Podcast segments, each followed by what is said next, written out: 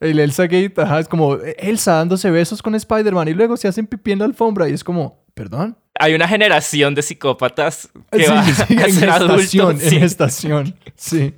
No, o sea, si no, sabe, si no estás enterado de eso, es como, básicamente hay como unas eh, granjas de video en Croacia que sencillamente como que cogen un montón de palabras clave de la nube y arman videos así y luego como que animan sobre eso usando unos videos como automatizados hechos por inteligencia artificial y el resultado es como Elsa y Spider-Man van al zoológico y se hacen pipí. No, no, no, no, no. Para mí todos estos ejemplos lo único que demuestran es que la inteligencia artificial le falta mucho y que es básicamente bruta y que sin como la orientación de los humanos no va a llegar para ningún lado, que el machine learning es una mentira y no sé por qué le queremos a los investigadores que dicen que como que esto es el futuro y que nos va a como conquistar a todos porque a la larga los computadores siguen siendo brutos porque los inventamos nosotros. ¿Puede alguien crear algo más inteligente que el cerebro que lo concibió?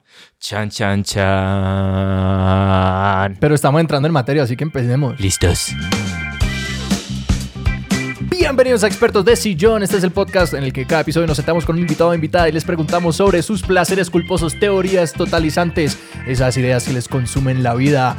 Yo soy Alejandro Cardona. Y yo soy Sebastián Rojas y hoy estamos aquí con Alvin Schumat. Alvin, muchas gracias por estar aquí. Hello. Bienvenido a Expertos de John. Gracias por invitarme. La verdad, yo estoy haciendo un esfuerzo muy grande como para que mi caleño no diga Alvin y poder decir como Alvin.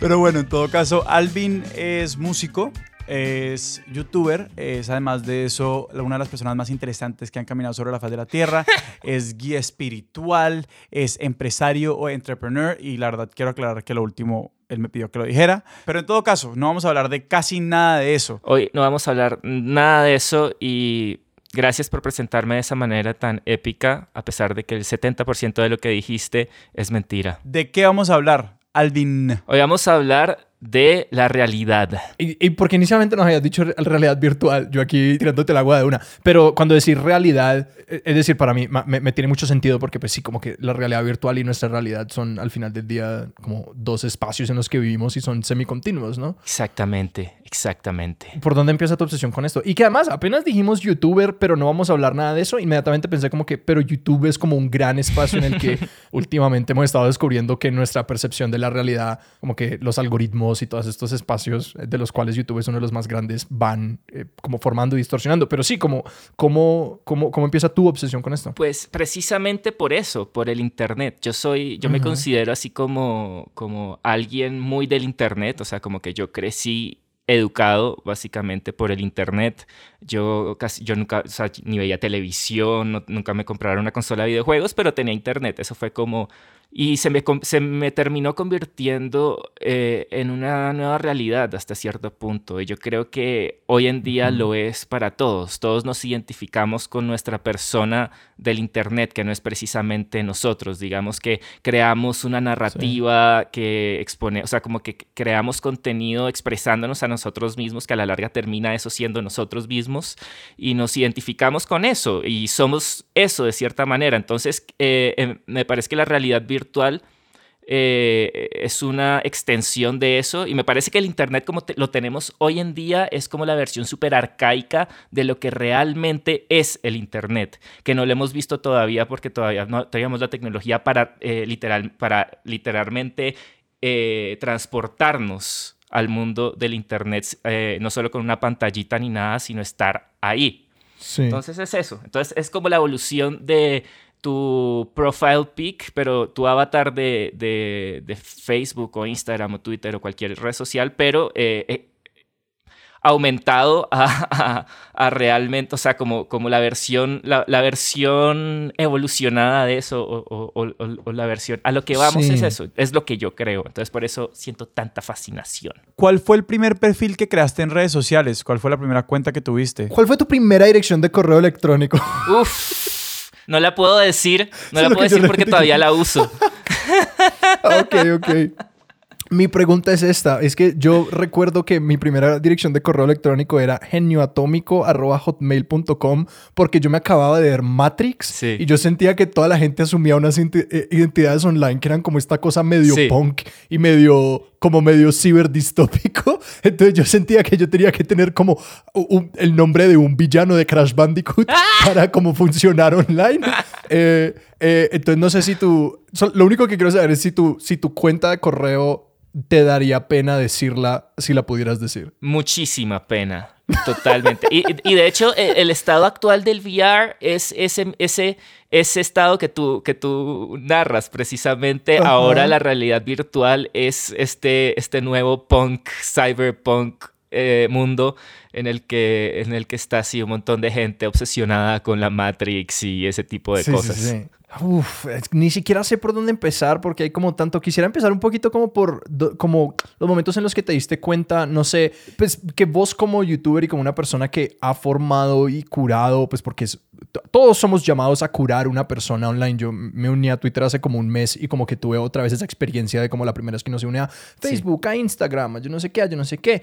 Eh, pero que entre más seguidores y más personas como consumiendo el contenido de uno tiene, más uno se hace consciente como de, ah, hay una separación, hay una distancia entre como pues yo quién soy con las personas que me conocen eh, de, de frente a frente y como qui- quién son esas personas. Eh, como qué distancias vos empezás a notar más o qué cosas vos, vos sentís que hay más en, en la distancia entre como la percepción de quién sos Sí. por parte de tus seguidores y, y, y quién sos en, en la realidad. Uf, esa, esa pregunta puede llevarnos a un rabbit hole filosófico Sí, del sí, que sí, yo, la verdad, hay gente mucho más inteligente que yo que ha hablado de esas cosas, pero en lo personal, bien en lo personal, yo eh, trato pues yo, yo, yo llevo muchísimos años o llevaba muchísimos años jugando como el juego de las redes sociales, de curar tu personalidad y todo eso. Y hasta cierto punto nos volvemos expertos en eso, en, en curar una, una realidad con mucha edición. Y que, y que creo que es peligroso como no darse cuenta de que lo estamos haciendo porque yo creo que muchos no lo hacemos como, y que se vuelve automático. Como que después de estar en estos espacios mucho tiempo, pues damos por sentado como que hay una cierta presentación, que hay una cierta como falsedad asumida o Sí. que, que la autenticidad es como manufacturada y que como que nos vamos olvidando de eso y a mí me da un, da un poquito de miedo. Quiero, como, te quiero contar una historia porque la he contado como dos veces en este podcast ya, pero que para mí es el marco de la disolución que yo más he sentido entre como la realidad física y la realidad virtual. Sí. Y era que yo una vez, eh, mil disculpas a los oyentes que han escuchado esto de pronto ya, pero la tengo que contar, que eh, una vez yo estaba en el, en el metro de Nueva York donde uno pierde señal intermitentemente entre estaciones. Sebastián, está- Sebastián ha escuchado esto como ocho veces. uno pierde la, la señal, entonces el celular se le va al GPS y yo estaba mirando el mapa Sí. en el celular. Y de, por decirte algo, iba yo de la calle 40 y me necesitaba bajar en la calle 60, Ujú. ¿cierto?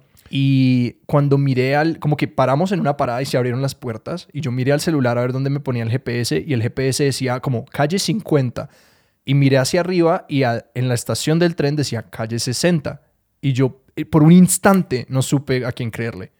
Como que estaba el letrero físico allá afuera que decía calle 60, estaba mi celular aquí que decía calle 50 y que como que el cerebro humano no está diseñado para esa distinción. Ahora, Y que el, no, sigue, sí, perdón, ¿Cómo? perdón. Es que me emocionaste, No, sigue. eh, eh, eh, eh, eso es todo. Y que me aterrorizó ese momento porque yo siento que nosotros muchas veces ponemos la esa dificultad de la distinción como en el otro, ¿no? Sí. Es como que, ah, son aquellos que están creyendo estas teorías de conspiración reptilianos y Oh, todos no. estos que pues sí, hay, hay como un extremo, exacto. Pero es como que, pero yo no. Ajá. Yo entiendo la distinción entre Instagram y la realidad. Y es como que, ok, una parte de ti sí, pero como que nuestros cerebros no funcionan así. Esta es la razón por la que nosotros podemos ver una película y gozarla, Sí. ver teatro y gozarlo, porque nuestros cerebros fundamentalmente como que les es muy fácil abandonarse a las ficciones. Pero sí, eso es como, solamente quería como enmarcar eso porque esa es como mi historia del- de mi momento de eso. Está buenísimo porque imagínate ahora ese mismo, esa misma situación, pero es como que te acabas de quitar tus, tu headset, tu- tus gafas de realidad virtual y ves tus brazos y tienes que como ah, rea- rea- reconvencerte o reeducarte a identificarte con tus manos origin o sea, con tus Uf. manos físicas, porque de pronto llevas Sí. tanto tiempo en el mundo de realidad virtual que ya te identificas con las manos de, de otra especie o, o de un muñequito de anime o lo que sea que hayas elegido como tu avatar. Porque Sí. eventualmente eso termina pasando en la realidad virtual. Y es un poquito como que, ¿y cuál es tu mapa para imaginar esta realidad futura? Como que hay varias como distintas ciencias ficciones que han propuesto eh, eh, Pues sí, ¿cómo, ¿cómo, funcionaría esto? Y que ahorita mismo la tecnología, lo dijiste, como que creo que muy apta la palabra arcaica porque algún día nos va a parecer como que palos y piedras lo que estábamos haciendo ahora. Que ahora mismo es como, sí, pues estos headsets que uno se pone y cubren todo tu campo de visión. Eh, e incluso hay como unos aparatos de cuerpo completo que te permiten como moverte en el espacio. Pero que cuando te lo imaginas hacia el futuro, ¿qué es lo que ves más plausible? Porque está, no sé, yo pienso como Matrix o está Ready Player One, está eh, película que nadie vio y un libro que es un poco mejor que la película, en la que, pues sí, la gente vive como en un, en un espacio de videojuegos todo el tiempo, pero ¿cuál es como el, el, no sé, el producto cultural desde el que vos te pensás estas cosas? Depende de qué tan en el futuro o qué tan, tan avanzado estoy proyectando eh, como mis pensamientos. O sea, lo pensamos en el futuro cercano, está interesantísimo y podemos hablar de eso. Y si hablamos del futuro lejano, se vuelve bien trippy y bien extraño. Entonces también, si quieren, podemos hablar de eso. ¿Qué, qué prefieren? Eh, eh, quiero tocar brevemente, porque a mí personalmente me llama mucho la atención como el futuro cercano, como en, en, dónde, en dónde puede estar como, no sé, en nuestras vidas o en la próxima década o en las próximas dos décadas. Y además es el más realista, o sea, en el que sí sé que, que es muy posible y no es como ya una realidad. Claro, que el juego de, de proyectar al futuro pues no hay nada más cómico que ver las películas de, las, de los 80 que es como el año 2000. Como que Kubrick es como 2001, Odisea Espacial. Y es como siempre, y que eh, eh, una, una tendencia moderna de los, de los escritores de, ciencia ficción es que ahora nadie le apunta a 20, 30 años. Todo el mundo es como el año 8200. Porque todos aprendieron esa lección. Pero entonces sí, como que cuál es, vos cómo te lo imaginas, como que completa inmersión, un chip neuronal entrando en nuestra columna vertebral como tipo Matrix, como más o menos por allá? Inicialmente, o sea, como que realmente lo que yo creo que nosotros vamos a alcanzar a ver dentro de muy poco es, es el, como el adoptamiento masivo de la tecnología, que eso es lo que realmente cambia todo. Por ejemplo, eh, con, los, con los teléfonos celulares. O sea, realmente el, eh, la realidad virtual existe, la tecnología existe hace un buen rato. Lo que querían era lograr que se, o sea, lo que quieren hacer es que se vuelva cada vez más económica para que sea algo que todo, o sea, que sea asequible para todo el mundo, porque es donde se crean realmente estas industrias gigantescas, que es a lo que le atinan los de la tech industry en Silicon Valley, todo eso. Sí, que la inversión monetaria se hace viable cuando hay una base de consumo enorme. Exacto. Y realmente, o sea, como que por muchos, muchos años, o sea, yo creo que todo el siglo XX eh, se, que, se quería lograr esta tecnología. O sea, hay como hace poco eh, vi la historia de la realidad virtual y desde los años 20 por ahí están están, pensando en eso y de cómo sería y todo eso. Obviamente no tenían ni cerca la tecnología para lograrlo, pero tenían experimentos con, de pronto con cine y cosas así. Eh, y luego, obviamente, pues con los computadores y todo eso, cada vez que, había una nueva tecnología trataban de implementarla en la realidad virtual hasta que en los 80s realmente eh, trataron de volverla como, como, por fin lo logramos con el Virtual Boy de Nintendo.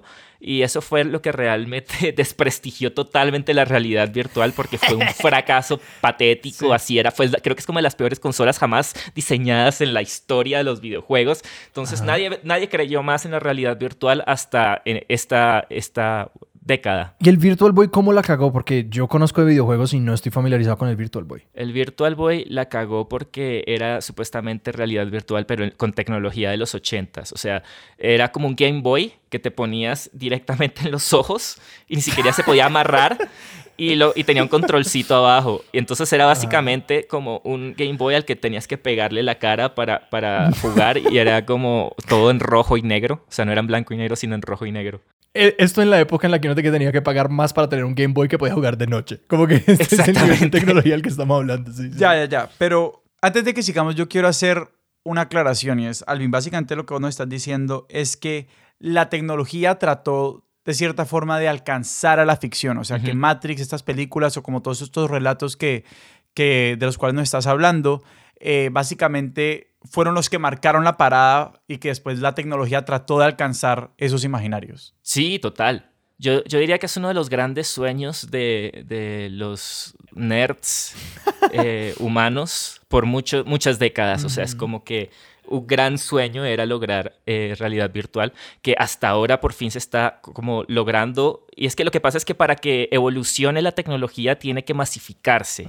Entonces tiene que llegar ese punto en el que crean algo que es como lo que llaman como el killer app, que es lo que todo el mundo quiere, entonces por eso se compran la app, que creo que ya ocurrió con Half-Life Alyx, que es eh, un videojuego, como el primer videojuego AAA eh, para realidad virtual que en verdad es increíblemente bueno porque lo hizo Valve, que son unos visionarios muy tesos. Porque antes, antes de que sigamos hablando de, de, los videojuegos, estaba pensando cuando estaban mencionando el, el Virtual Boy de Nintendo, eh, que me gustaría como aclarar un poquito los términos alrededor de como lo que es realidad artificial, eh, realidad aumentada, realidad virtual. Sí. Porque una parte de mí cree que, bueno, esto que estaban describiendo con el Virtual Boy, que es como esta especie de, máscara que te lleva como a otro espacio, no es, no es algo necesariamente nuevo y esto lo que, en lo que estoy pensando cuando digo esto es como estas, estas salas de maquinitas donde había los simuladores como de vuelo o de carros, mm. que literalmente te sentabas en un carro, te sentabas en un avión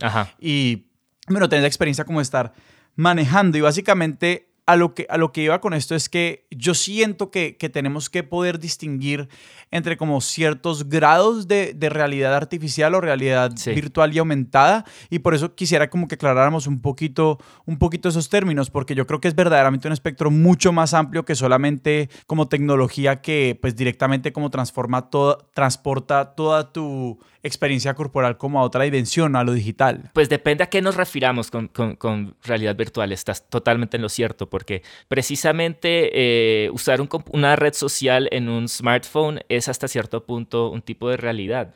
Tú estás llegando, o sea, como que yo me acuerdo cuando, cuando estaba empezando el Internet, se trataban como que tú tenías un lugar propio en Internet, que era una casa donde todo el mundo podía llegar y visitarte, porque uno navegaba en Internet. O sea, había muchísima, se hacían muchas metáforas con esto de estar presente en un lugar. Y, que, y que aún, aún la metáfora del Internet es el espacio físico, como que, ah, pues, la, pues la dirección web y estamos navegando, y como que, pues sí, son palabras que, que algunas las usamos más que otras, pero que todavía como que el ímpetu de organizar el Internet en nuestra cabeza es geográfico. Sí, total.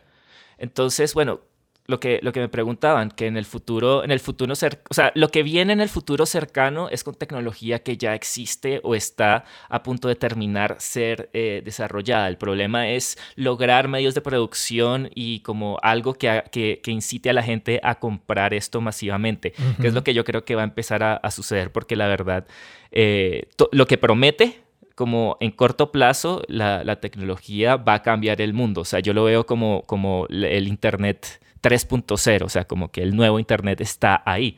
Entonces, definitivamente es muy emocionante y estoy muy obsesionado con eso. yo yo eh, rara vez soy el escéptico en, en las conversaciones, pero yo sí soy medio escéptico de la realidad virtual, por lo menos al mediano, al mediano plazo. Como que a largo plazo es como que, de pronto.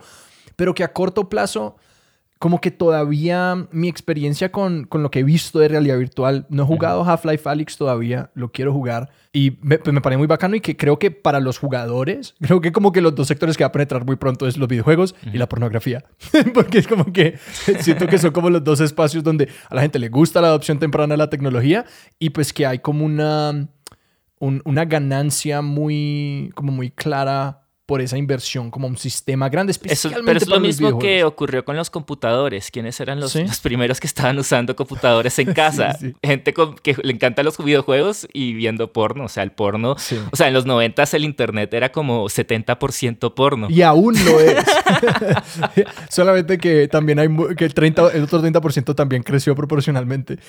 Pero que digamos a mí lo que aún me... Yo no estoy convencido de que podamos superar el valle eh, este término del valle de. ¿Cómo es que se llama? El, el, Uncanny Sí, el valle de como lo desconcertante en el espacio virtual. Que la vaina como con, no sé, con Twitter o FaceTime o estas cosas que. Eh, pues sí, que, en estos sentidos son medio realidad virtuales, ¿no? Hay como, hay una virtualidad, hay una interacción y que en algo como FaceTime, yo qué sé, como que pues no es un avatar, no es una proyección virtual. Es muy difícil definir como exactamente qué, qué es lo que es, pero que cuando yo he visto, no sé, por ejemplo, yo el otro día vi en una página que había como unos shows de impro virtuales en los que la gente se podía conectar y hacer como impro virtual juntos. Sí. Y era, era muy extraño porque había como una persona cuyo avatar era alguien que parecía como algo de Second Life, como una, una, persona. El otro era como un oso gigante de muchos polígonos. Otro era como un gato humano anime y que siento que, y que el movimiento era raro, como que la eh, no sé, como que todavía se sentía mucho como, como el oloroscopio, ¿no? De como que, mira, es real, pero es como que se, se ve mucho el andamiaje de la virtualidad y que yo, yo no lo veo como progresando muy rápido, como que creo que se va a demorar mucho tiempo en, en que el andamiaje se vuelva invisible y que creo que eso va a prevenir la adopción. Es posible, ese es un muy buen, un muy buen contraargumento que yo lo he pensado mucho, pero en el momento en el que, o sea, desde mi experiencia personal y de la experiencia de la gente que yo he visto a mi alrededor que lo ha probado, en el momento en el que se ponen los, los, los, los lentes de realidad virtual y les pasa como un, una nave espacial gigante por encima, entienden el potencial que tiene eso de crear nuevas realidades como o nuevas experiencias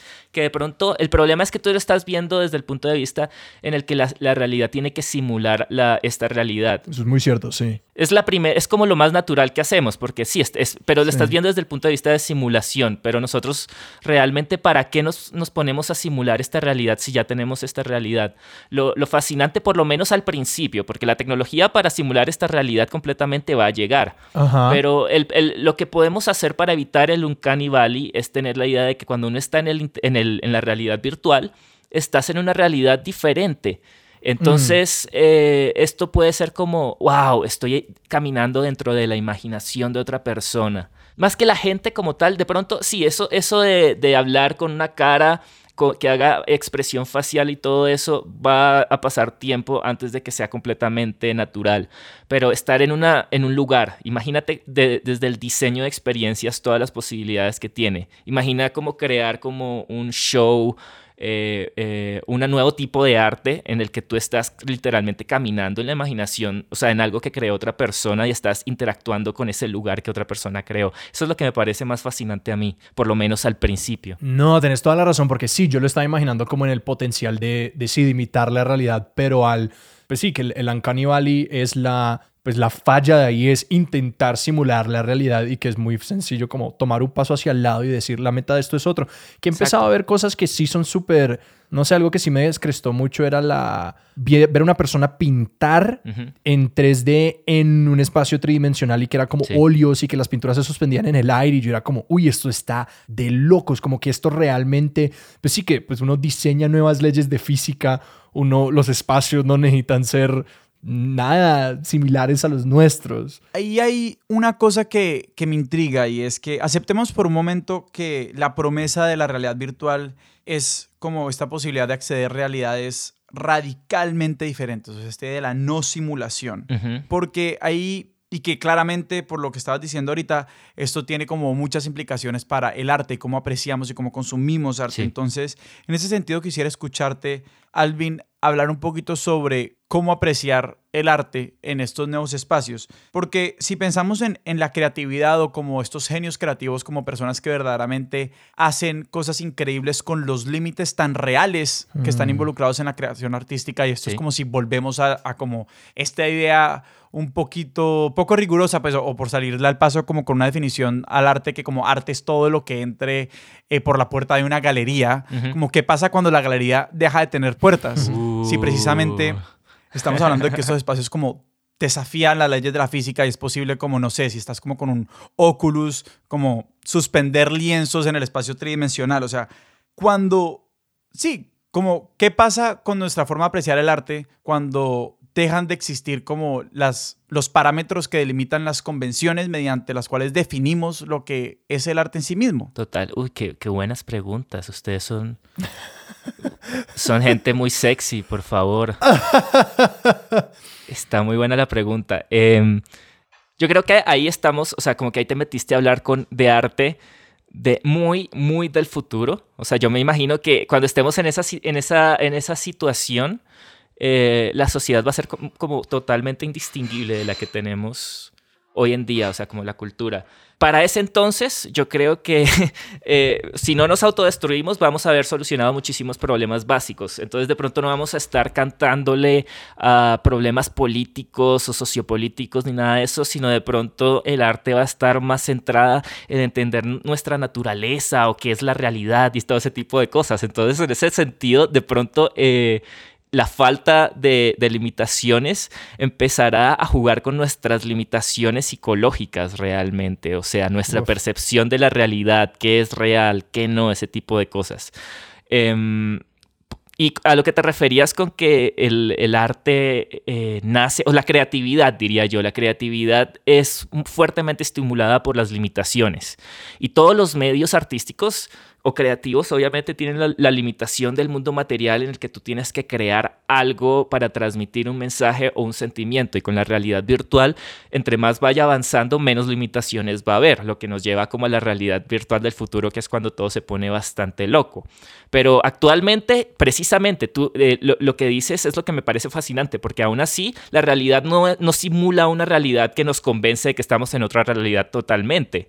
Todavía es... es es algo en el que sabemos que estamos jugando un juego, en el que sabemos que estamos en algo simulado o lo que sea, mm. y hay muchísimas limitaciones. Entonces todavía hay muchísimo con qué jugar. Lo que pasa es que hay nuevas limitaciones. Entonces es un terreno totalmente nuevo y por eso me parece tan emocionante. Y yo creo que hay un espacio en el que hemos visto esa pregunta un poco y que como que yo siento que se resolvió medio inmediatamente. No sé, siento que la música electrónica y el arte digital como que han tenido como pues su propia versión de ese paso, que es como que pues la pintura digital eh, le hace, pues la facilidad y el reto de la pintura digital es que no tienes las limitaciones o los regalos materiales de la pintura pues análoga. Dios, es la primera vez que digo pintura análoga. Eh, qué horrible mundo en el que vivimos, o qué confuso mundo en el que vivimos, mejor dicho. Pero pues sí, que es como que, ah, yo quiero pintar con un óleo, pero con mi tableta eh, Wacom y es como que al mismo tiempo, de hecho, la limitación del sistema es su capacidad de imitar el óleo y también es lo que lo hace como tan interesante. Y siento que la música digital hace lo mismo, pues que hemos tenido este, este, este debate que ya se siente muy viejo de como, pero ¿cómo así? ¿Es solamente un de unos botones y se hace la música? es como que, que, que, yo, yo, lo escuché en mi tiempo de vida y ya se siente como algo de, de milenios pasados. El, espera, el sueño de mi vida es poder imaginar la música y que ya quede grabada. Eso o sea... Es como que, ah, sí, ¿qué pasa cuando la, cuando el, la música sencillamente va a tu cerebro? Y es como, ¿y cómo definimos qué es un músico en ese momento cuando alguien tiene como un, una varilla metálica que entra hasta el hipotálamo y yo no sé dónde se hace la música? En el corazón, Alejandro. En el, perdón, sí, una varilla metálica que entra hasta el corazón y, que sale la música y es como que, que sí, que se va a ver completamente retada nuestra idea de pues qué significa hacer música, qué significa pensar cuando pues ya nuestros cuerpos y nuestra habilidad mecánica no estás ni siquiera como remotamente asociada a, a, nuestra capacidad de creación. Uf. Sí, total. Es que eh, a mí me encanta de, la nueva de las nuevas tecnologías y el arte, lo muy relacionadas que están eh, como pues en el arte moderna, porque precisamente Matrix no salió de la nada, o sea, Matrix salió precisamente cuando el Internet se estaba convirtiendo esta nueva realidad que creamos los humanos al que, a la que nosotros básicamente empezamos a habitar. Yo estoy pensando mucho como sobre la, interacción humana y cómo, cómo estas cosas cambian la interacción humana y no sé, me interesa la respuesta como creo que el largo plazo es como, yo no soy capaz como ni siquiera de imaginármelo. No sé si vos que has pasado tiempo pensándolo en eso, tenés como teorías claras sobre eso, pero como al mediano plazo, sí, sí. no, al, ya, al, plazo ya. De hecho, algo, algo que, que, que, amo de la realidad virtual es precisamente la, la, la interacción humana porque realmente la realidad virtual tiene que lograr volverse algo social, ¿no? No algo que, con lo que uno está solo jugando un juego, que sí, lo va a adoptar algunas personas, pero tiene que volverse social. Y algo que me parece hermoso es que precisamente una de las implicaciones maravillosas que tiene la adopción masiva de la realidad virtual es para la psicología o la psiquiatría, ese tipo de cosas. Porque yo, uh. por ejemplo, tenía... Eh, mutismo selectivo cuando era niño. Es que no podía hablar con nadie, me daba muchísima ansiedad social hablar con desconocidos. No podía, no me salían las palabras. Y me costó muchísimo trabajo eh, abrirme y como poder hablar con personas que no conocía ese tipo de cosas. Y si yo hubiera tenido acceso a un, digamos, a la situación en la que uno, a la que uno se mete con realidad virtual, que me parece fabulosa, y es este mundo, digamos, con VR Chat, que es la aplicación social que más se usa. Es, como, eh, llegas a este mundo con un montón de gente como desconocida de, de un montón de lados del mundo que primero no te van a juzgar por cómo te ves, ni quién eres, porque no saben quién eres y no saben realmente cómo te ves, sino más bien cómo te expresas a través de tu avatar. Entonces tú puedes crear completamente tu apariencia y elegir cómo las otras personas te van a percibir. Y como es, es, un lugar donde no existe tampoco riesgo físico de que te van a hacer algo ni nada, y si hay un bully o algo, alguien que te cae mal, simplemente lo puedes bloquear. La interacción, o sea, algo que me encanta de VRChat es que sí, hay gente loca, hay nazis, hay de todo, o sea, es un, es un reflejo del mundo sin, eh, es un reflejo del mundo sin censura, básicamente. Ahí, obviamente, puedes reportar a gente, entonces, en general, como el 99, el 95% de la gente que yo he visto es como cool y es decente y todo eso, pero me encanta que es un montón, es como que no, no hay, o sea, como que nadie te está juzgando por, ay, mijito, ¿y de qué colegio? Como esas interacciones de la realidad que yo odio, es como, ¿y de qué colegio se graduó? ¿Y, y, a qué te dedicas? Ya que estamos ahí, Alvin, ¿de qué colegio te No, pero pero para los oyentes y para los conductores, de hecho, que no hemos estado en este tipo de espacios, describime VR Chat, o sea, ¿cómo es este espacio? ¿Cómo es esto? Es, em, un, es como, es un lugar donde básicamente es para socializar, eh, pero tú vas a mundos que los usuarios mismos crean. Entonces tú mismo puedes crear tu propio mundo si sabes como básico un poquito de modelar 3D, que en verdad es súper fácil. O sea, si, si yo aprendí a hacerlo eh, cualquiera puede.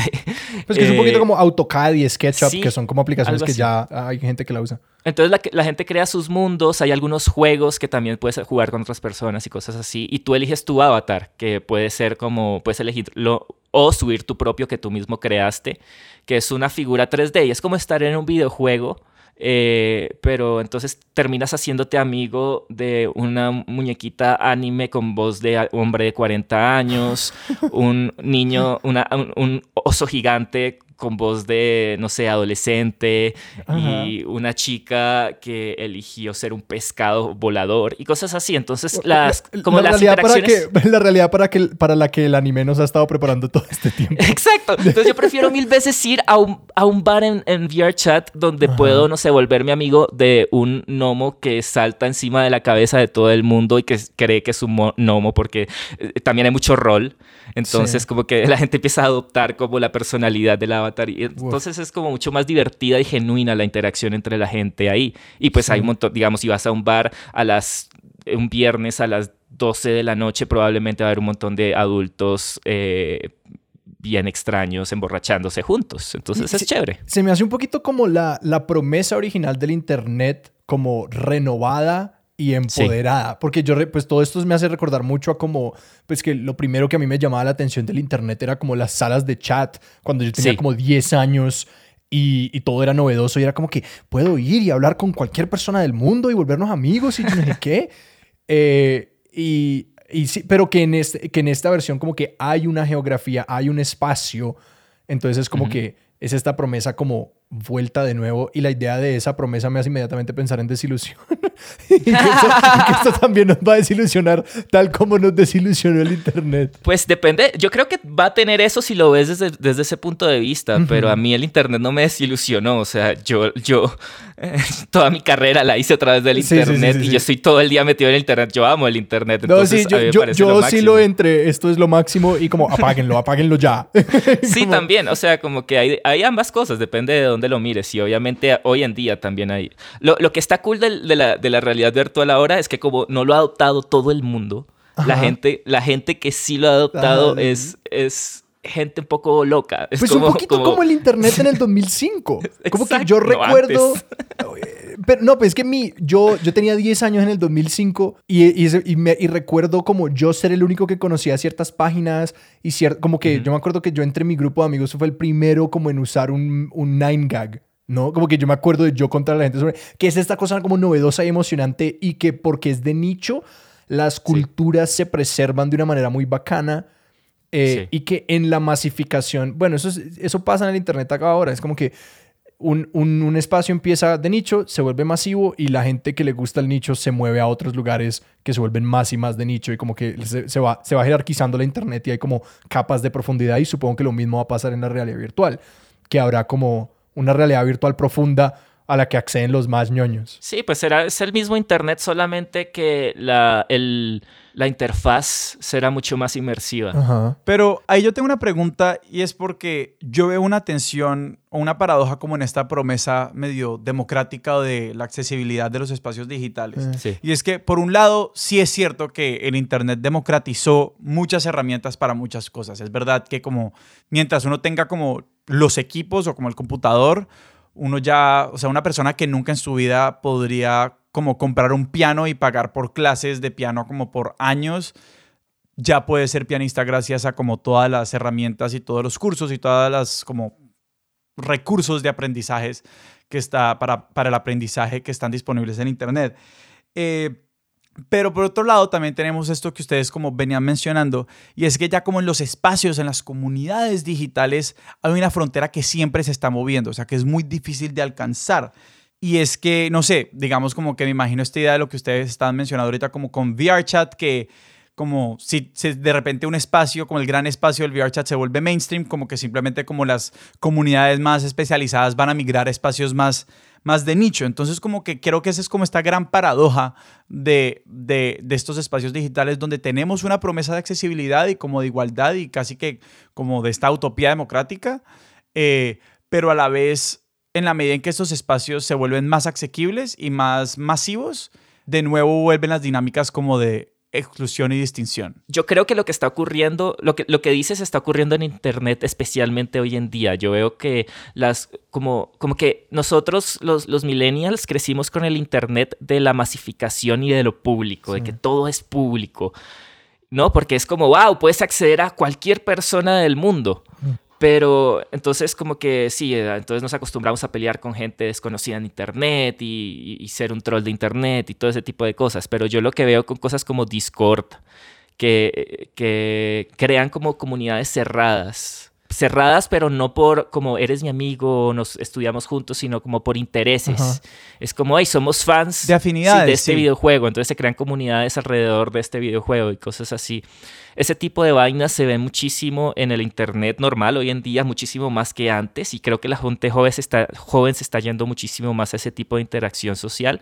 Pero al mismo tiempo, eso está ocurriendo en, en VRChat. Se puede ver como realmente el grueso, como el 90% de la gente que usa VRChat no está en los lugares públicos, en las salas públicas, sino están en lugares privados porque ya han empezado a generar como eh, enlaces de como sociales, uh -huh. como, hey, te presento un amigo y no sé qué, pero todo esto dentro de ese mundo. No, y claramente hay una promesa que es muy atractiva de, de esta realidad virtual y es que sí hace como para muchas personas como genera la, la, la, oportunidad de tener como vidas más vivibles. Mm, y a lo uh -huh. que me refiero con eso es, no sé, si pensamos en una persona como con movilidad reducida, eh, de repente como VRChat y estos espacios virtuales le dan la oportunidad de como tener una, una vida, como desarrollarse en un entorno social donde sus restricciones de movilidad no definen la manera en la que otras personas se relacionan con él o con ella, ¿sí? Y una vez se, ol se olvida, digamos, de, de, de, su, de la materialidad o de las condiciones como de, de su, de, su, de su cuerpo, sí. ¿sí? Y habita como este espacio eh, digital, puede desarrollar todo un proyecto de vida distinto que no está divorciado, o sea, un proyecto de vida divorciado de, por ejemplo, eh, su condición de, de, de, movilidad reducida, por ejemplo. En ese sentido, en la medida en que la realidad virtual como amplía el repertorio, el espectro, la oferta de, de vidas posibles para mucha gente, como la realidad virtual me pareció una, una cosa absolutamente fascinante. Sí. Hay otra dimensión de la realidad virtual que me parece como más complejo, más problemática y que me gustaría que habláramos un poquito de eso. Y es que a la larga, igual todas estas comunidades que se desarrollan en, en estos entornos virtuales, hay un momento en el que tienen consecuencias para, digamos, la vida, entre paréntesis, real. No sé, el ejemplo tal vez más burdo de esto es que una persona persiguiendo un Pokémon lo atropella un carro. Uh -huh. Sí, pero otro es como cuando estas comunidades verdaderamente se, se, se desarrollan o mutan en como eh, organizaciones políticas que influyen en la política de países o cosas por el estilo. Y me gustaría saber, como vos que tal vez has pasado más tiempo en estos entornos, como qué tipos de mecanismos eh, se han inventado en estos entornos como para regular o para para pensar un poquito ese choque que estas comunidades puedan llegar a tener como con la realidad. Pues ah, a mí me parece que eh, la tecnología siempre va como 30, 40 años adelante de las, los- la solución de los problemas que presenta la nueva tecnología. Ah, Es que cada vez que solucionamos problemas, eh, creamos, creamos nuevos problemas. La tecnología es una solución a ciertos problemas y como solución va generando otros problemas. Nada que hacer ahí. Sí, entonces como que eh, la verdad eso, es- eso no me, no me, no me, o sea, eso es un tema que la verdad no sé mucho porque no me interesa. porque es como, Ya, o sea, sí. como que yo lo veo mucho desde, desde la perspectiva de, de, de, de qué es lo que, o sea, como, como de crear arte en ese, en ese mundo y cómo va a ser la nueva, las nuevas man- maneras en las que experimentamos arte. Y en ese sentido, precisamente, hay muchos problemas hoy en día con la tecnología que tenemos. Yo lo sufro todos los días con YouTube. Y, y lo de los límites y todo eso, eh, yo, yo creo que se van a- también, lo que pasa también es con, la, con estas nuevas tecnologías, es que cada vez dependen más de la personalidad o el carácter de las personas porque cada vez le permiten más libertad al usuario. Entonces cuando el usuario tiene la libertad de crear sus propios mundos que otras personas pueden visitar y todo eso, toca empezar a comportarse más como en la vida real. Entonces lo que veremos será una especie de, de, de nueva realidad de pronto donde los humanos seremos de pronto más humanos por el hecho de que no tenemos estas limitaciones físicas o este riesgo físico a que alguien nos dé en la jeta. Entonces de pronto seremos más abiertos a, expresarnos teniendo eso en cuenta. Yo no sé.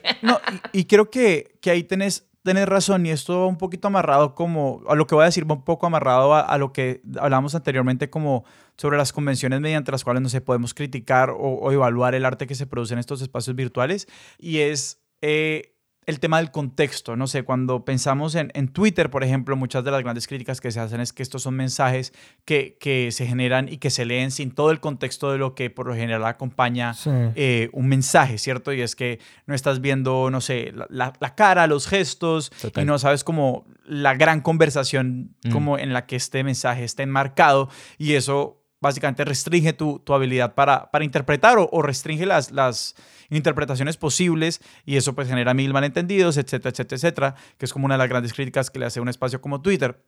Pero la otra forma de pensarlo como eh, amarrado a lo que estás diciendo y es que estas, estas realidades virtuales casi que nos van a poner mucho más en contacto o nos van a hacer como reconocernos en como nuestra condición de, de seres humanos, como que van a- a- a entrenar estos como músculos de, de nuestra humanidad.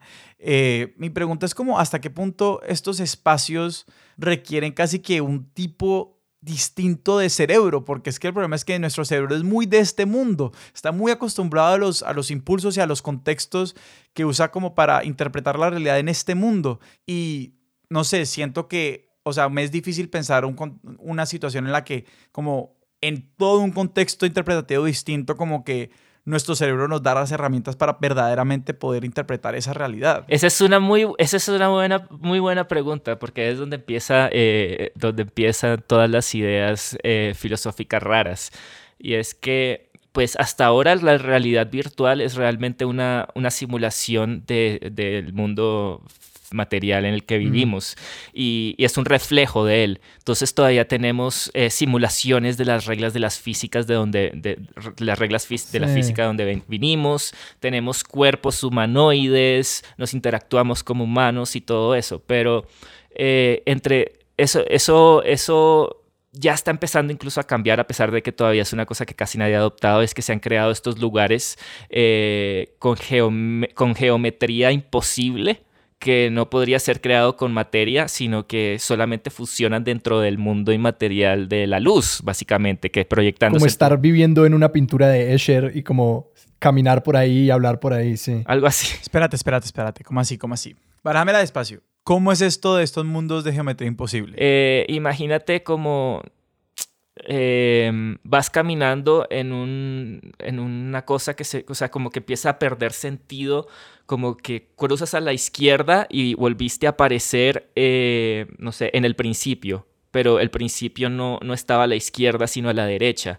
Y ese tipo de cosas, pero ya llevado a, a que te hace cuestionar, o sea, como, a ver, también con esas figuras geométricas que son muy populares, que son imposibles, que como que al principio parece que tienen sentido, pero luego miras bien y son imposibles. Porque los lados no empatan como son. Exacto. Sí, que como que ah, es un espacio muy pequeño y cuando entras es muy grande por dentro. Ajá. O que cruzas una puerta y estás en un lugar completamente diferente, no geográfico. Sí, y eso es como que eso es todavía jugando con, con, con nuestra percepción o lo acostumbrados que estamos a la realidad.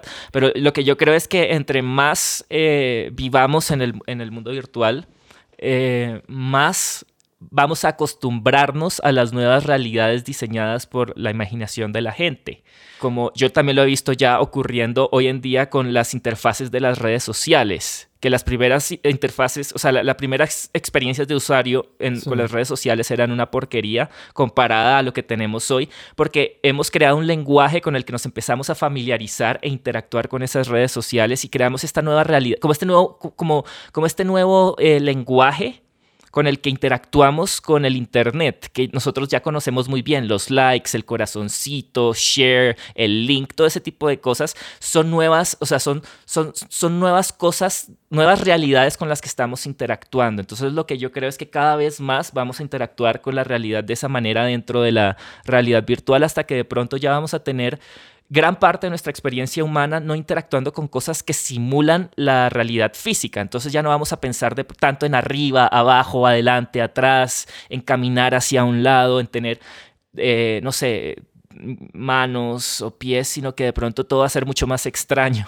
y que cosas como la interacción física van a cobrar nuevas reglas por completo, que por ejemplo es como que qué significa tocar a una persona en realidad virtual, como y qué significa que es un gesto afectivo en la realidad virtual cuando está supuesto que nuestros cuerpos no son nuestros cuerpos reales y como qué permisos nos damos a nosotros mismos y a otros en torno a eso. Y hay, que hay momentos muy diferentes, porque es como que hay un momento en la realidad virtual en la que nos, como que no hay una sensación de tacto y que luego si lo proyectamos al ultrafuturo o al, yo qué sé, al, al, al, 2030.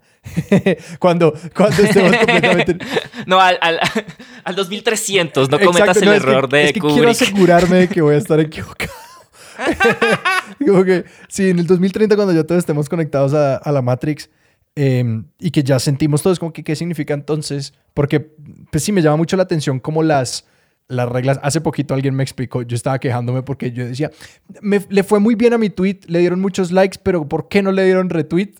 ¿Por qué nadie le dio retweet? y luego me explicaron, era como que no, mira, un like es que les gustó, pero el retweet es identificación. Y yo como, ah, creo como que todas estas reglas y todos esos tejidos que, que nosotros, claro, que con el uso de la interfaz que inicialmente... Es como que sí, pues el correo electrónico quiso ser una metáfora del correo físico. Eh, por años y ahora ya los jóvenes son como que es como que un inbox ya no es un mapeo directo a la realidad, como que eso ya es otra cosa. O el gran ejemplo del floppy, el disco floppy de tres cuartos de pulgada, que ya el, el, icono de guardar no significa nada para, para una cierta generación. Con respecto a lo que ustedes estaban diciendo, como la pregunta que yo tengo ahí es hasta qué punto verdaderamente como este, este cambio en la forma como, como funciona nuestro cerebro representa verdaderamente como un quiebre radical en la manera en que como absorbemos y, procesamos los estímulos del mundo. Porque no sé, me parece que no sé, hablemos de algo como el olor. En el olor es posible como, o en, en, general en los sentidos, pero por ejemplo el olor sí es posible que tengamos siempre, o en nuestro sentido del olfato es posible como acceder cada vez a, a gradaciones más, no sé, más precisas, más, más pequeñas, pero como la, la variedad de impulsos que generan como estas impresiones es finita, nuestra capacidad de, de, desentrañarlas es finita y a la larga entonces siempre vamos a tener una especie de limitante muy, muy, muy material a las cosas que puede hacer nuestro cerebro. Entonces no me imagino que este cambio sea tan radical como ustedes están proponiendo. No, es que yo quiero agregar algo. Es que Sebas, vos diste con algo que hace poquito estoy leyendo en un libro fantástico de Bill Bryson que se llama The Body, a Guide for Occupants, el, cuerpo, una guía para ocupantes, que el cerebro realmente es como una creación, el, perdón, el olor es una creación cerebral del sonido y de la luz hay dos análogos muy claros que son las ondas, como que las ondas de sonido y las ondas de luz son algo que como que existen, tienen como una realidad física.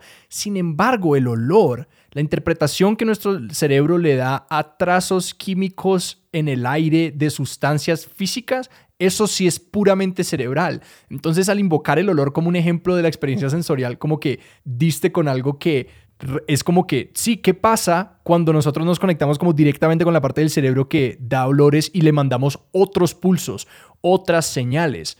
Y que ahí hay realmente un espacio en el que es como que hay, hay, todo un, como una posibilidad de innovación o una posibilidad de crear una experiencia sensorial que no tiene ningún análogo en la vida real eh, y que ahora me pusieron a pensar como en otros sentidos que podríamos empezar a, como que qué pasa cuando le das un olor a, tu a, la parte de tu cerebro que percibe los ojos. Es como que... Ah. Total. De, hecho, precisamente una, una de las cosas que te puede llevar a cuestionar muchísimo eh, la materia, o sea, como la, la realidad de la, de la realidad, no sé, por no poderlo poner de otra manera. se entiende, se entiende.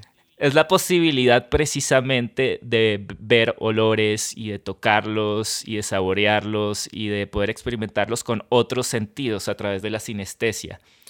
Eh, lo, que te, lo que te lleva a pensar ese tipo de, de, de experiencia sinestética es que todo lo que tú percibes es una interpretación de tu cerebro en relación con, pues, con lo, que está ocurriendo pues, por fuera de tuyo en el mundo físico. Pero en el momento en el que te das cuenta de que es tan fácil cambiar completamente, o sea, radicalmente esa percepción con muy pocas cosas, puedes o sea, puedes eh, salir disparado de esta realidad y, entrar en otra realidad donde, donde los, los oler, eh, oler diferente, o sea, oler una mandarina o oler un limón o una flor no son una posibilidad. Y de hecho la idea de oler cosas realmente ya no existe, sino que percibes la realidad de una manera completamente diferente. Es lo que te lleva a cuestionarte muchísimo hasta qué punto nuestros cerebros puede crear, pueden crear nuevas eh, realidades completamente independientes del mundo material. Obviamente estamos limitados a esta realidad, tenemos como esta base reality, que incluso mucha gente dice que es una simulación, es como una teoría que, que, que, que es bastante interesante, pero eh, aún así podemos cambiar completamente nuestra percepción de la realidad. O sea, eso es algo que, que, es posible hacer ni siquiera con mucha tecnología. Entonces eso, eso, eso nos lleva a cuestionar, ¿será que esta realidad que nosotros experimentamos es real? Y pues sí, realmente no lo es. Es una manera en la que nos evolucionamos para poder interactuar con el mundo y sobrevivir. Pero en un mundo, digamos, en un mundo en el que no hay músculos, una, una, roca gigante no sería pesada. En un mundo en el, que, en el que no hay lenguas, no habría sabores y ese tipo de cosas. Entonces, toda la existencia es relación. No, o sea, todo eso es muy complicado. La verdad, hay gente que sabe muchísimo más que yo sobre esas vainas. Mi escepticismo todavía cae sobre la dificultad de evolucionar el cerebro humano. Porque lo que estás diciendo yo me lo imagino muy fácilmente cuando ya es como que, no, pues eh, subimos nuestras conciencias a la máquina, como que ya es como que, ok, olvídense del cerebro físico. Sin embargo, antes de eso, siento que todavía el cerebro es como tan, eh, pues el cerebro es fundamentalmente material. Y que mientras que el cerebro sea material, sí, siento que hay unas limitaciones frente a cómo se asume. Y que devolviéndome un poquito a lo que decía Sebas de que nuestro cerebro es bueno para distinguir esta realidad, yo le pondría un asterisco y diría que es como que nuestro cerebro es bueno para nuestra realidad, ¿no? Que como que el Internet ya puso en, como trabas sobre qué claro. El Internet ya, ya nos puso a resolver mil problemas. Exacto. A mí me parece que eh, está muy buena esa, esa, esa observación que haces, querido Alejandro. Pero yo creo que la realidad en la que vivimos es una realidad para la que nuestro cerebro no evolucionó realmente. Es una, o sea, la, la, la sociedad en la que estamos actualmente nuestro cerebro no evolucionó para y nosotros creamos esta realidad. Entonces es el cerebro realmente creando una realidad para sí mismo. Pero es que precisamente es precisamente eso lo que me lo que me lo que admiro de tu optimismo, porque yo todas las cosas que has dicho me producen pánico, pero pero vos las decís con tal con tal dicha que yo soy como, ok, quiero encontrar dónde está la, la, la semilla de este optimismo y de esta... Ok, te va, te va, te va a tirar el optimismo. Por favor. Eh, yo creo que todos estos avances tecnológicos, o sea, el Internet, eh, los smartphones y todo esto, eh, parten de ideas optimistas. O sea, yo no creo que los que se... Bueno, o sea, yo de pronto sí, los que se inventaron el Internet era como la gente del, gobierno y todo eso. Pero, o sea, como que esta gente que hace nuevas tecnologías, que se salen de las manos, por ejemplo, el botón de like. O sea, todo el, todo, todos los ataques de ansiedad y de... Pero yo estoy seguro que el que creó el botón de like no estaba pensando en ese tipo de cosas. Yo lo que creo es que eh, realmente la evolución de la humanidad no está, o sea, nos educan o de pronto como que hemos aprendido que la evolución de la, de la humanidad está limitada a la tecnología y que la, este, ser más desarrollado significa ser más tecnológico. Y yo creo que la tecnología es neutra. Entonces realmente la evolución depende muchísimo del estado de conciencia de la gente que usa esa tecnología. Entonces el, problema es que si claro, tenemos una tecnología muy avanzada para nuestro estado de conciencia, podemos terminar autodestruyéndonos, que es lo que pasó en el siglo XX con la Guerra Fría y es lo que está pasando hasta cierto punto hoy en día. Lo que, entonces lo que yo creo es que los nuevos avances todo eso van a depender muchísimo del avance del estado de conciencia de la gente. Sin embargo, yo soy optimista en el sentido de que precisamente el Internet ha permitido cambiar el mundo y mejor, o sea, me parece que, precisamente estos, estas nuevas tecnologías han permitido que la, humanidad madure en su estado de conciencia, precisamente, porque tenemos mucho más acceso a la información. Entonces, sí, seguimos teniendo un montón de mierda, seguimos siendo humanos de mierda, pero pero yo creo que estamos evolucionando. Obviamente, o sea, si no eres optimista, puedes ser pesimista. Y yo elijo ser optimista porque la verdad no sé qué es lo que va a pasar. Sí, no, que creo que, que, que para, como para explicar mi, mi, mi, negatividad, creo que es en eso como lo que yo he estado sintiendo, que es como que yo siento que lo que ha hecho el Internet es como mostrarnos lo tribales y lo no evolucionados que somos aún, pero que el lado positivo de eso es verlo como pues la etapa de maduración. Es como que no hay ningún crecimiento que no venga sin dolor y que no venga sin adaptación. Y precisamente estás diciendo, ¿ha servido? Ha servido para que veas eso, ¿no? Yo creo que el internet nos ha permitido ver que ver lo tribales que somos. No, estoy de acuerdo que puede que nos ayude, pero que yo todavía no soy no, no estoy seguro de nuestra que el hecho de ser conscientes de eso nos permita superarlo. Esa es la duda que yo aún tengo y que creo que si el mundo no se acaba en los próximos como 10 años, significará que la respuesta es sí, esa conciencia sí nos lleva a superar. Exacto. Porque devolviéndome a, a, yo en el metro de Nueva York sin internet, es como que a mí me aterroriza mucho esa posibilidad. Es como que, ¿qué era ese? ¿Qué es esa historia? ¿Qué simboliza esa historia? ¿Es el comienzo de una comprensión o, e, es el final de la obra de teatro en la que yo me doy cuenta de que no importa que yo haya leído todo esto sobre la realidad virtual, cuando veo una cosa diferente en mi celular que en mi mundo físico, no sé a quién creerle. No sé. Para mí el problema que queda sin resolver es el problema de la mediación. No sé, pensemos como por poner un ejemplo de a qué me refiero con mediación, la religión organizada es un gran sistema de mediación, ¿cierto? Es, como una forma de, de, de, o es como, es este entramado de interpretaciones que nos explican como por qué pasa lo que pasa en el mundo y que organizan y coordinan como la acción humana. Eh, pero digamos, moviéndonos al plano de la realidad virtual, yo siempre pienso, sí, muy chévere como estar conectados y estas cosas, pero ¿quién va a estar a cargo de todo esto? Y eso es lo que como por un lado me hace ser como, no sé, hay unas posibilidades que, que, me, que me esperanzan mucho y que me hacen ser optimista, pero también hay algo que como que me hace ser eh, muy, muy fatalista al respecto. O sea, el, lado optimista de mí es como que ve que, no sé, que mediante como elementos de realidad virtual y de realidad aumentada y de inteligencia artificial no sé, personas con, con el espectro del autismo están pudiendo efectivamente comunicarse con personas distintas a, no sé, como su, eh, la persona que como ejerce la gran mayoría de las labores de cuidado, que pues por lo general son sus madres y, mujeres, y que esto liberaría como a, estos, a, estas, a estas personas para que puedan interactuar con muchas más personas y también liberaría como a estas cuidadoras y cuidadores para pues poder tener como vidas más allá de como cuidar de estas personas. Eh, cuando me entero de esto es como pura esperanza.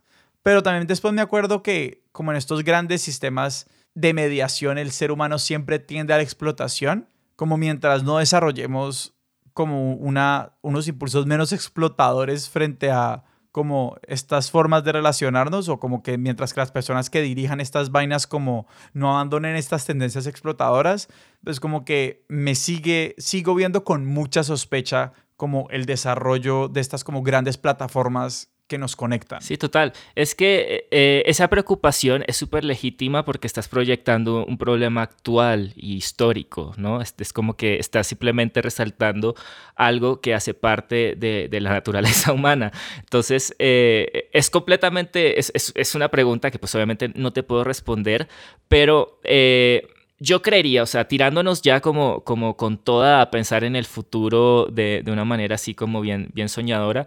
Yo lo Porque que todo creo lo que hemos dicho hasta ahora son no hechos, muchachos. No, no, no, no, no, no, claro. sí, hasta, hasta hasta ahora realidad pura y dura, papá. Dale, gracias. A partir de ahora, eh, esto ya no tiene rigor. Yo estoy hablando de realidad pura y dura para... Yo, yo, yo de verdad creo que esto es real. Pero eh, no, eso, eso, eso es muy interesante. Yo realmente creo que lo que ocurre aquí, yo siendo una persona que está completamente hablando por fuera de su área de estudio, Para eso estamos aquí. pa' eso estamos. yo creo que eh, no, no depende de la tecnología, nada de eso realmente. O sea, como que la, la tecnología nos permite solucionar problemas que tienen que ver con, con, pues, con problemas tecnológicos hasta cierto punto, que sí terminan reformando hasta cierto punto la manera en la que interactuamos, cambian la sociedad, sí, bastante, pero también tenemos que, que- que de pronto eh, encontrar una manera en la que la, la- la educación nos lleve por un camino en el que no tengamos que depender de estas figuras a las que tenemos que decirles que lleven, que, que sean los que controlen todo. Yo soy un poco anarquista en ese sentido, porque yo no creo en ningún, o sea, yo no creo en los políticos. Yo creo que nunca va a haber alguien en el poder que va a ser bueno. O sea, alguien con tanto poder, la única manera de llegar a tener tanto poder, estoy seguro que no es, eh, no es chévere. O sea, si no, no, no creo que sean buenas personas. Me cuesta mucho pensar o confiar o en creerle a un político.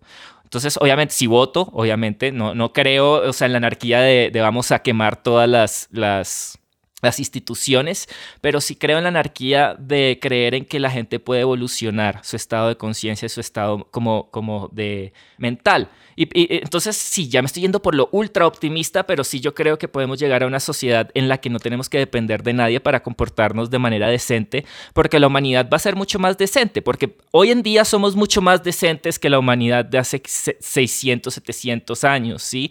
Hemos, eh, obviamente todavía es una mierda y todo, pero hemos solucionado muchos problemas y creo que vamos a seguir en ese camino. Entonces, es- es- de eso, o sea, es como que una carrera entre autodestruirnos o evolucionar. Y no me refiero a evolucionar de que desarrollamos poderes ni nada, sino que simplemente logramos encontrar una manera de interactuar entre nosotros que no es destructiva.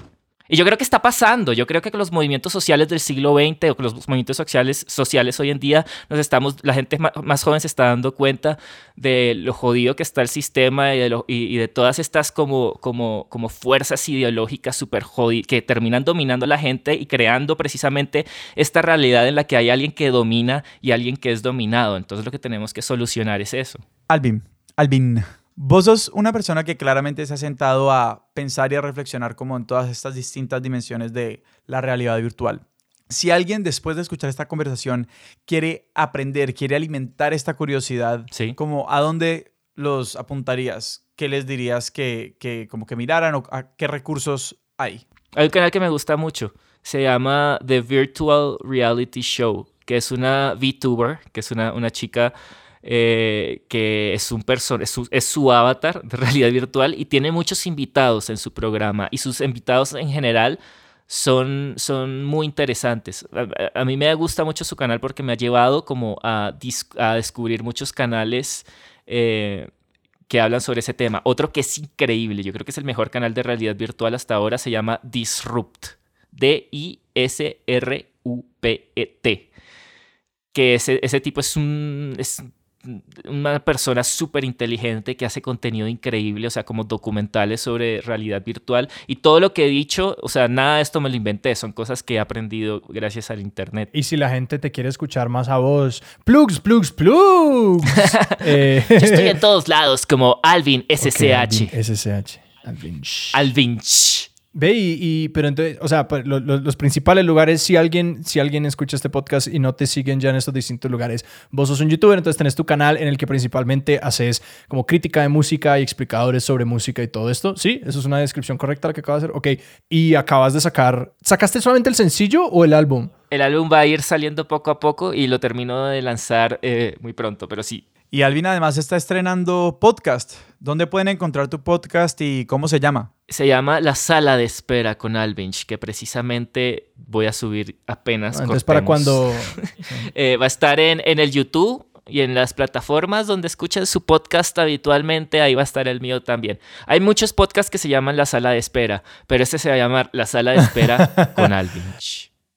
Porque la sala de espera was taken. Sebas, ¿a nosotros en dónde nos pueden encontrar? A nosotros nos encuentran en Instagram como arroba expertos de sillón, en Twitter como arroba expertos sillón y nos pueden escribir a nuestro correo electrónico expertos, expertos de sillón arroba gmail.com. También estamos en YouTube como expertos de sillón. Eh, muchas gracias, Sí. Alvin, por acompañarnos. Muchas gracias por venir. No, muchas gracias a ustedes. eh, fue una conversación muy, inter- muy, muy, muy interesante. Perdonen si hablé demasiada mierda. Esa es la me- me invitación. la invitación no es hablar mierda. Esa es la idea. Eh, nuestro logo es de Sebastián Márquez. Nuestra música es de Juan Esteban Arango. Expertos de Sillón es un proyecto de Sara Trejos, Alejandro Cardona y Sebastián Rojas. Yo soy Sebastián Rojas Y yo soy Alejandro Cardona. y esto fue Expertos de Sillón. Hasta la próxima.